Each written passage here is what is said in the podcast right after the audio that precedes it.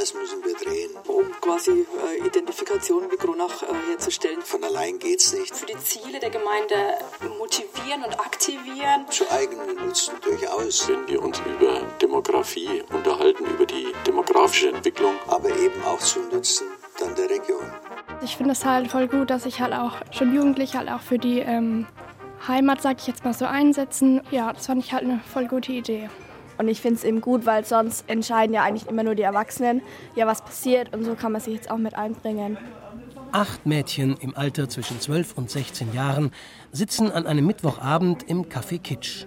Sie treffen sich regelmäßig mit der zweiten Bürgermeisterin Angela Hofmann zu Apfelschorle und Spezi und gestalten einen Lieblingsplatz in ihrer Heimatstadt Kronach. Der Ort steht inzwischen fest. Also der Platz an der Kronachallee, der liegt zwischen dem Kronach-Fluss und der Lukas-Kronach-Grundschule. Auf jeden Fall ist dieser Platz tatsächlich, man kann sich gar nicht vorstellen, völlig ungenutzt. Also er ist weder Parkplatz noch stehen da Ruhebänke. Also der ist völlig leer.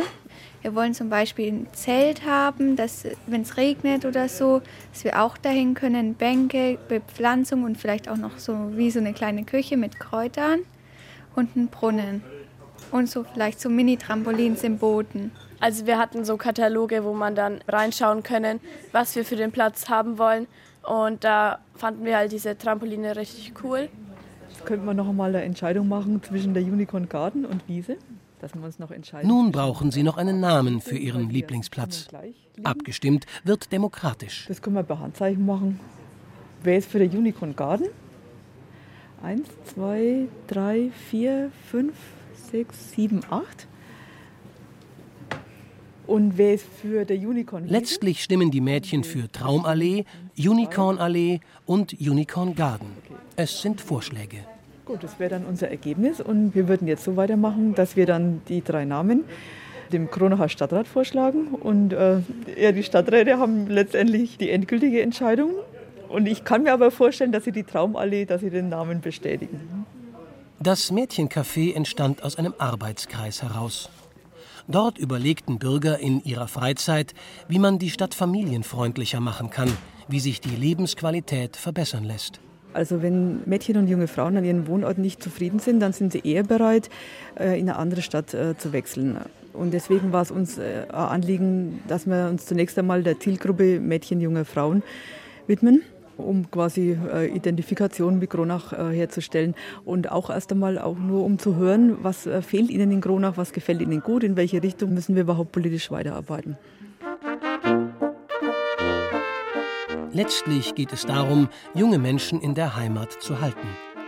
Das Mädchencafé ist eines von vielen Projekten in der Region Kronach.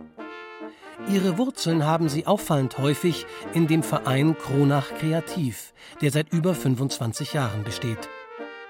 Vorsitzender und treibende Kraft ist der Unternehmer Rainer Kober im nahegelegenen Steinwiesen. Er ist erfolgreicher Unternehmer für technisches Porzellan.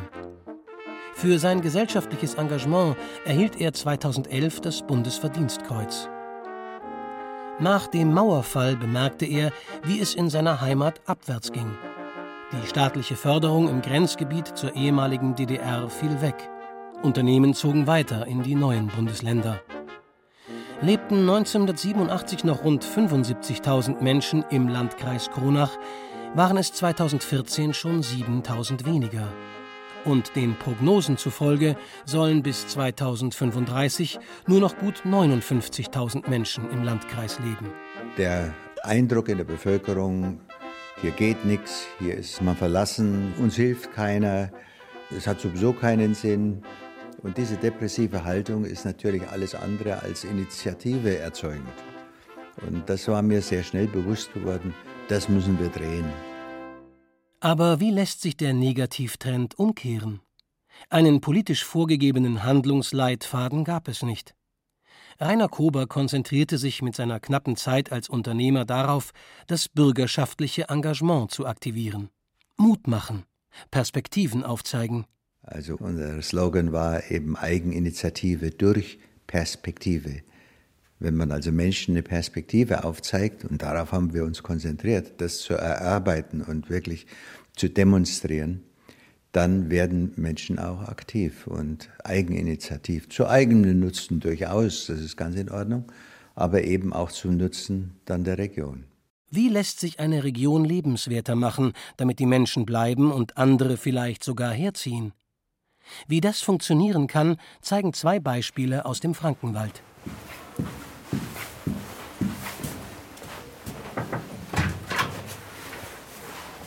Gott. Ja. Ja, hallo. Margarita Volk-Lovrinovic ist fast schon Dauergast im Stockheimer Rathaus. In der Tasche hat sie einen Laptop, Papier und Stifte. Mehr braucht sie nicht. Sie leitet das Projekt Kommunalmarketing, das ebenfalls aus dem Verein Kronach Kreativ entstanden ist. Sie trifft engagierte Stockheimer Bürger. Gut, Frau Weißbach, schön, dass Sie da sind heute zu unserem Interview. Sie kennen ja bereits das Projekt Kommunalmarketing, das wurde ja schon in der Gemeinderatssitzung vorgestellt. Und heute geht es dann äh, wirklich darum, dass wir uns gemeinsam unterhalten über die Stärken und die Schwächen der Gemeinde. Wo könnte es denn hingehen? Deshalb wäre es ganz gut. Silvia äh, Weißbach ist eine äh, typische Rückkehrerin. Nach der Schule verließ sie zunächst ihre Heimat, lebte viele Jahre in Heidelberg. Verheiratet und als Mutter von vier Kindern kehrte sie nach Stockheim zurück. Dort genoss sie die Unterstützung ihrer Eltern bei der Kinderbetreuung. In der Schule als Elternbeirätin begann ihr Engagement. Als ein Schulneubau anstand, saß sie zunächst als Zuhörerin im Gemeinderat. Inzwischen ist die 62-Jährige selbst Gemeinderätin. Mit Menschen wie ihr, Menschen, die ihre Heimat verändern wollen, führt Margarita Volk-Lovrinovic lange Interviews und protokolliert die Ergebnisse. Was glauben Sie, wie könnten wir vor Ort die Menschen für die Ziele der Gemeinde motivieren und aktivieren und ähm, dass die Menschen vor Ort vor allem Eigeninitiative entwickeln und im Sinne der Gemeindeentwicklung sich hier vor Ort engagieren? Was könnte man da tun oder was ist wichtig? Also ich denke, da kann man niemand dazu bewegen, der kein Interesse an den Dingen hat. Aber man kann durch nachbarschaftliche, durch familiäre äh, Beziehungen, kann man Leute einbinden und sie dafür begeistern. Aus den Interviews entwickelt Margarita Volk-Lovrinovic eine Art Fahrplan. Dabei könnten die ehemaligen Kohlebergwerke in der Region eine Rolle spielen. In den Hochzeiten waren im Haslachtal bis zu 1000 Bergleute unter Tage beschäftigt. Erst Ende der 1960er Jahre machte das Steinkohlebergwerk St. Katharina in Stockheim dicht. Erdöl war inzwischen als Energieträger deutlich günstiger. Stockheims Bürgermeister Rainer Detsch sieht in den Kohlebergwerken eine gemeinsame Geschichte, die verbindet. Aus allen Dörfern hier in der Umgebung sind die Bergleute zum Schacht gelaufen und äh, haben dort ihr Brot verdient. Das ist unsere gemeinsame Geschichte. Und wenn wir uns über Demografie unterhalten, über die demografische Entwicklung und darüber, was für Lösungsansätze es gibt, dann wird immer wieder auch genannt, dass man emotionale Bindung schaffen muss. Das Projekt Kommunalmarketing wird zu einem Großteil vom Freistaat und von der Oberfrankenstiftung finanziert.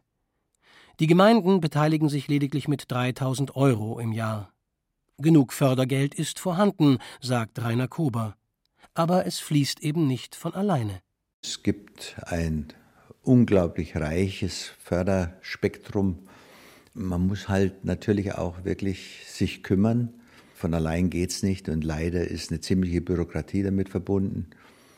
Ich habe zum Beispiel für unser Projekt Kommunalmarketing meinen Sommerurlaub vollkommen geopfert, weil ich diesen Antrag geschrieben habe.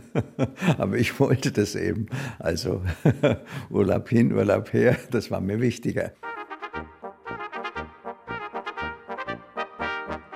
Das mir san mir Gefühl fehlt ja den Franken absolut. Es wächst. Wir sind auch wer. Wir sind wieder auf dem Aufsteiger, das sage ich mal. Das war das Schöne dran, dass man auch selbstbewusster wird. Und ich war auch wiederum sehr skeptisch eigentlich gewesen. Dieses Umdenken hat jetzt eingesetzt. Ein Vorbild für das Projekt Kommunalmarketing ist die Arnika-Stadt Teuschnitz. Die Gemeinde hat bereits große Anstrengungen unternommen, eine Perspektive für die Zukunft entwickelt, sich ein Leitbild gegeben. Der Ortskern ist geprägt von Sandsteinhäusern und einer Kirche, die alle anderen Häuser überragt. Noch hat Teuschnitz einen gesunden Ortskern, Leerstände gibt es nur wenige. Etwas abseits stehen zwei große Flachdachgebäude. die Grundschule und die ehemalige Hauptschule. Früher besuchten einmal 650 Schüler das Schulzentrum in Teuschnitz, sagt Oliver Plever. Die Grundschule ist hier geblieben, aber man hat jetzt noch knapp ja, 90 Schüler hier vor Ort und ein Gebäudeteil stand komplett leer. Und es war sozusagen Glück im Unglück, aber wir konnten den Gebäudeteil jetzt einfach für unsere Zwecke der Arnika Akademie nutzen. Statt Hauptschülern kommen jetzt Erwachsene und lernen die Verarbeitung und Anwendung von Kräutern und Heilpflanzen. Vor der Arnika Akademie ist auf der Fläche des ehemaligen Schulhofes ein Kräuterschaugarten entstanden. Ehrenamtliche haben 3500 Stauden und Kräuter gepflanzt. Die erste Ernte lagert sorgsam verwahrt in einem Regal. Das ist eine Minze aus dem Garten. Das ist jetzt also eine Orangenminze, können Sie mal reinriechen. Und das war also unsere erste Ernte, die wir jetzt dieses Jahr aus dem Kräuterleer- Schaugarten gewonnen haben. Und jetzt möchten wir also diese Anbaufläche noch ausweiten. Oliver Plever ist als sogenannter Netzwerkmanager fest angestellt, koordiniert das Arnika-Projekt und wird aus Fördermitteln der EU und des Freistaats Bayern bezahlt. Am Anfang des Projekts stand wie so oft noch nicht einmal eine Idee, eigentlich nur eine Ahnung oder zumindest der Wille zu einer Veränderung. Die Bürger hatten sich zusammengesetzt und gemeinsam gehirnt. Wie soll es weitergehen? Von diesem Treffen erzählt die Bürgermeisterin von Teuschnitz, Gabriele Weber. Industrie und Gewerbe gibt es nicht viel in und um Teuschnitz herum. Dafür aber Natur. Damals ist dieses Landschaftsschutzgebiet etwas belächelt worden. Jetzt äh, nimmt man es eigentlich erst wieder wahr, macht man halt ein Fest draus. Das haben wir dann Arnika-Fest genannt, weil wir schon ein Wiesenfest in Durchschnitt hatten. Und da haben wir dann das erste Mal gemerkt, dass eigentlich ganz, ganz viele Menschen sich wieder für Natur und Gesundheit interessieren. Die Bürger gaben sich das Leitbild Natur und Gesundheit.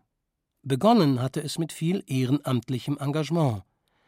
Inzwischen kümmert sich Oliver Plever um die Koordination – und wenn es gut läuft, wird sich seine Stelle wohl einmal selbst tragen, auch ohne Fördermittel. Die Menschen in Teuschnitz profitieren von der Arnika Akademie auf mehreren Ebenen. Es kommen mehr Besucher in den Ort und zahlen für Verpflegung und Unterkunft. Auch eine ortsansässige Metzgerei hat sich von der Begeisterung für heimische Kräuter anstecken lassen. Ja, der Herr Wagner stellt ganz tolle äh, Bio- und Wildwurst her und das war auch ein Kontakt, der über das Projekt zustande kam. Also es gab einen Biolandwirt, der seine äh, Schweine und so weiter zur Wurst verarbeiten wollte, kannte keinen Metzger und der Herr Wagner hat äh, letztlich einen Lieferanten für Biofleisch gesucht und so haben die sich über das Projekt kennengelernt und jetzt hat er eben das Sortiment erweitert und ich denke, das ist auch sehr gut gefragt. In der Ladentheke liegen Biofleisch vom Weiderind, Biofleisch im Glas und Bärwurzwürste. Das war was ganz Neues für uns damals auch. Und ich war auch wiederum sehr skeptisch eigentlich gewesen und musste mich mehr oder weniger überreden lassen dazu. Ja, es ist, ist was Besonderes. Das gibt es halt nur beim Annigerfest bei uns.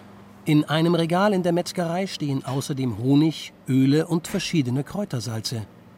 Daneben hängt ein Schild Köstlichkeiten aus der Arniker Stadt Teuschnitz. Ja, wir unterstützen die Sache von Anfang an. Das ist für unser Weg, wenn wir unser kleines Städtchen wieder wegen vorwärts bringen können. Der einzige Weg, wie ich meine. Weil was anderes äh, wenn wir nicht schaffen. Industrie können wir bei uns immer ansiedeln, der Zug ist durch. Und da müssen wir auf die Schiene sitzen. Und das hat Erfolg, denke ich. Metzger Helmut Wagner stand bereits vor der Entscheidung, seinen Laden zuzusperren, sagt er offen. Mit der herkömmlichen Arbeitsweise sah er für seinen Handwerksbetrieb kaum noch eine Zukunft.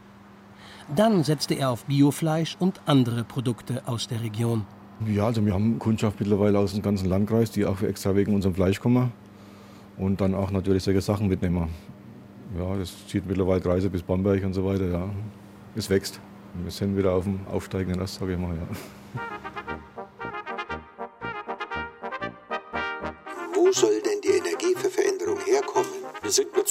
Zuwanderungsregion, das muss man mittlerweile echt festhalten. Innovative Menschen und Menschen mit guten Ideen. Also diese Dreistigkeit im ländlichen Region. Das ist einfach nicht wegzudiskutieren. Oberfranken sind keine Jammerer. Wir sagen, doppelte Lebensqualität zum halben Preis. Wie Zukunft gestaltet werden kann. Sie muss halt herausgelockt werden, so ungefähr. Ich denke, wir Oberfranken sind zu bescheiden. Man ist nicht selbstbewusst genug zu sagen, wir haben eine wunderschöne Gegend, wir sind auch wer. Also das Mir san mir Gefühl fehlt ja den Franken absolut. Und es kommt jetzt so langsam, merkt man, dass man sich auch zurückbesinnt auf die eigenen Stärken, dass man auch selbstbewusster wird und auch wieder wertschätzt, was man eigentlich für eine schöne Gegend hat, dass man schöne oder gute Firmen da hat. Ich denke, dieses Umdenken hat jetzt eingesetzt. Am Anfang stand eine Perspektive, die viele Bürger mittrugen. Ohne bürgerschaftliches Engagement wäre Teuschnitz mit seiner Arnika-Akademie nie so weit gekommen. Wenn man eben die Frage versucht zu beantworten, wo soll denn die Energie für Veränderung herkommen, wenn ich denn verändern will, dann sind natürlich die Bürger in hohem Maße eine Kraft, die eingesetzt werden kann. Sie muss halt herausgelockt werden, so ungefähr. Klare Perspektiven können motivieren, können einen ersten Stein ins Rollen bringen. In Unternehmen sind Innovationen und eine permanente Anpassung an den Markt tägliches Geschäft, weiß Rainer Kober. Überlastete Kommunen tun sich mit solchen Überlegungen eher schwer. So entstand das Projekt des Kommunalmarketings letztlich aus der Not heraus. Wenn ich Veränderung haben will, dann bedarf es Energie zum Verändern. Das ist Geld oder Personal in der Regel. Und beides ist eben im kommunalen Bereich außerordentlich knapp. Das wissen wir alle. Viele Gemeinden haben nicht mal einen genehmigten Haushalt. Es braucht bürgerschaftliches Engagement, aber auch die Unterstützung von Politikern, Regierungen und anderen Institutionen. Die Bereitschaft, sich zusammenzutun und andere für ein Thema zu begeistern. Als in Kronach das Vorzeigeunternehmen Löwe in Schieflage geriet, war die Angst groß, dass eine Insolvenz die ganze Region mitreißen könnte. Am Ende konnte das Unternehmen dank eines Investors gerettet werden und steht inzwischen wieder gut da. Jedoch musste über die Hälfte der ehemals Beschäftigten das Unternehmen verlassen. In die leerstehenden Büros im ehemaligen Löwe Verwaltungsgebäude sind eine ganze Reihe von neuen Initiativen eingezogen. Unter anderem das Demografie-Kompetenzzentrum Oberfranken, ein Gründerzentrum, der Studiengang Zukunftsdesign der Hochschule Coburg und das Innovationszentrum Region Kronach. 53 Unternehmen in der Region haben sich zum Netzwerk Innovationszentrum zusammengeschlossen. Henrik Montag-Schwappacher. Das sind Unternehmen in der Regel im Familienbesitz, die zum Teil in mehreren Generationen schon existieren und durch diese Konstellation eine sehr langfristige Denkweise entwickelt haben, sehr nachhaltig denken. Und wenn dann solch eine Situation entsteht durch den demografischen Wandel, dann ist die Motivation da, gemeinsam sich dem zu stellen und es gemeinsam zu beeinflussen. Ein Netzwerk von Unternehmen, die sich gegenseitig unterstützen. Manchmal ist es nur ein Tipp. So wollte ein Unternehmen etwa ein neues Produkt für den amerikanischen Markt zertifizieren lassen.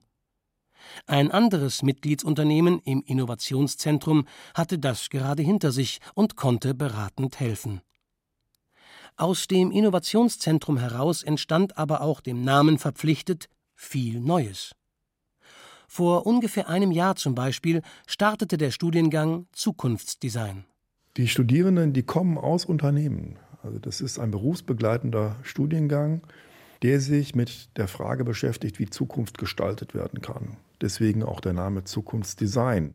Das Besondere, die Studenten erarbeiten sich ihre Studieninhalte selbst, und zwar aus Themen und Problemstellungen heraus, die sie aus ihren Unternehmen mitbringen. Insgesamt haben sich 50 Studenten im Alter zwischen 23 und 55 Jahren für den Studiengang eingeschrieben. Etwa die Hälfte der Studierenden kommt aus der Region, die anderen aus allen Teilen Deutschlands. Das ist neu. Also die Art und Weise, wie dann diese Inhalte aus den Unternehmen heraus, Projekte, richtig harte Nüsse, die zu knacken sind, die dann in der Gruppenarbeit von den Studierenden erarbeitet werden, sorgt dafür, dass die Unternehmen einen doppelten Nutzen haben. Ihre Mitarbeiter entwickeln sich und sie bekommen im besten Fall sogar ein richtiges, schweres Problem gelöst. Das feste Lehrteam des jungen Studiengangs Zukunftsdesign besteht aus vier Professoren, unter ihnen ein Germanist, ein Historiker und ein Wirtschaftsinformatiker. Josef Löffel ist Professor für Projekt- und Change Management und seit der Gründung des Studienganges dabei. Mit dem Auftrag äh, entwerfen wir ein neues Konzept für Bildung an der Hochschule. Jenseits von Frontalunterricht, projektorientiert und mit klarem Fokus auf Projekte, die aus Unternehmen kommen und aus Institutionen und die Themen aufgreifen wie in Demografie oder Mobilität, Energie, Interregion. Ebenfalls im Professorenteam ist der studierte Wirtschaftsinformatiker Christian Zagel. Gleichzeitig ist er als Innovationsmanager beim Sportartikelhersteller Adidas tätig. Kürzlich ist er nach Kronach gezogen. Bereut hat er das nicht. Ich bin der Überzeugung, dass innovative Menschen und Menschen mit guten Ideen letztendlich nicht nur in Berlin oder im Silicon Valley zu finden sind. Die Leute gibt es einfach auch in ländlichen Regionen. Also diese Dreistigkeit im ländlichen Region, das hat auf jeden Fall Zukunft, weil es Spannung erzeugt. Und dort, wo Spannung ist, das zieht an. Das zieht auch eben Köpfe, kluge oder aber auch einfach, wie sagt man das so schön, man braucht die Störung, nicht? Man braucht die Störung, um Innovation zu kreieren, also etwas zu wagen sagt die bulgarischstämmige Professorin Milena Valeva. Sie unterrichtet im Studiengang Zukunftsdesign, Unternehmenskultur und Ethik. Auch künftig werden Regionen wie Kronach, Kulmbach, Hof und Wunsiedel mit dem Bevölkerungsrückgang zu kämpfen haben. Aber nicht, weil die Region nicht lebenswert wäre und die Menschen wegziehen, betont Frank Ebert vom Demografie-Kompetenzzentrum. Also wir sind eine Zuwanderungsregion, das muss man mittlerweile echt festhalten. Bei uns ziehen mehr Leute nach Oberfranken, als dass Leute wegziehen. Aber, und das ist einfach nicht wegzudiskutieren, wir haben einen Sterbeüberschuss und daran können wir auch nichts ändern. Die Oberfranken sind erfinderisch und sind inzwischen darin geübt, zusammenzustehen und gemeinsam Projekte auf den Weg zu bringen. Oberfranken sind keine Jammerer. Und das ist wirklich abgehakt. Es gab schon mal so diese, äh, diese Knatschphase ne, irgendwo, aber das ist, glaube ich, seit zehn Jahren locker vorbei. Über die Jahre hat sich viel Wissen angesammelt. Eines Tages könnte das Wissen um den Umgang mit demografischen Herausforderungen nicht nur gesammelt, sondern auch weitervermittelt werden, überlegt der Unternehmer Rainer Kober. Sicher, es gibt jetzt so eine gewisse Trendwende, weil eben in den Städten das einfach zu heiß wird und alles zu teuer wird. Und man erkennt, dass man eben auf dem Land eigentlich, wir sagen, doppelte Lebensqualität zum halben Preis. Aber das wird trotzdem so bleiben, dass eben in den ländlichen Bereichen diese demografischen Probleme tatsächlich existent sind. Und das zu wenden in der Form, dass eben die Bürger selber aktiv werden und ihr Schicksal in die Hand nehmen, ich glaube, da können wir einen wesentlichen Beitrag leisten. Sagt er mit einem schelmischen Lächeln. Er kann sich vorstellen, dass die Oberfranken auch andere Regionen in Bayern und Deutschland von ihrem Wissen profitieren lassen, in Form einer Oberfränkischen Akademie. Das könnte ein nächstes Projekt sein.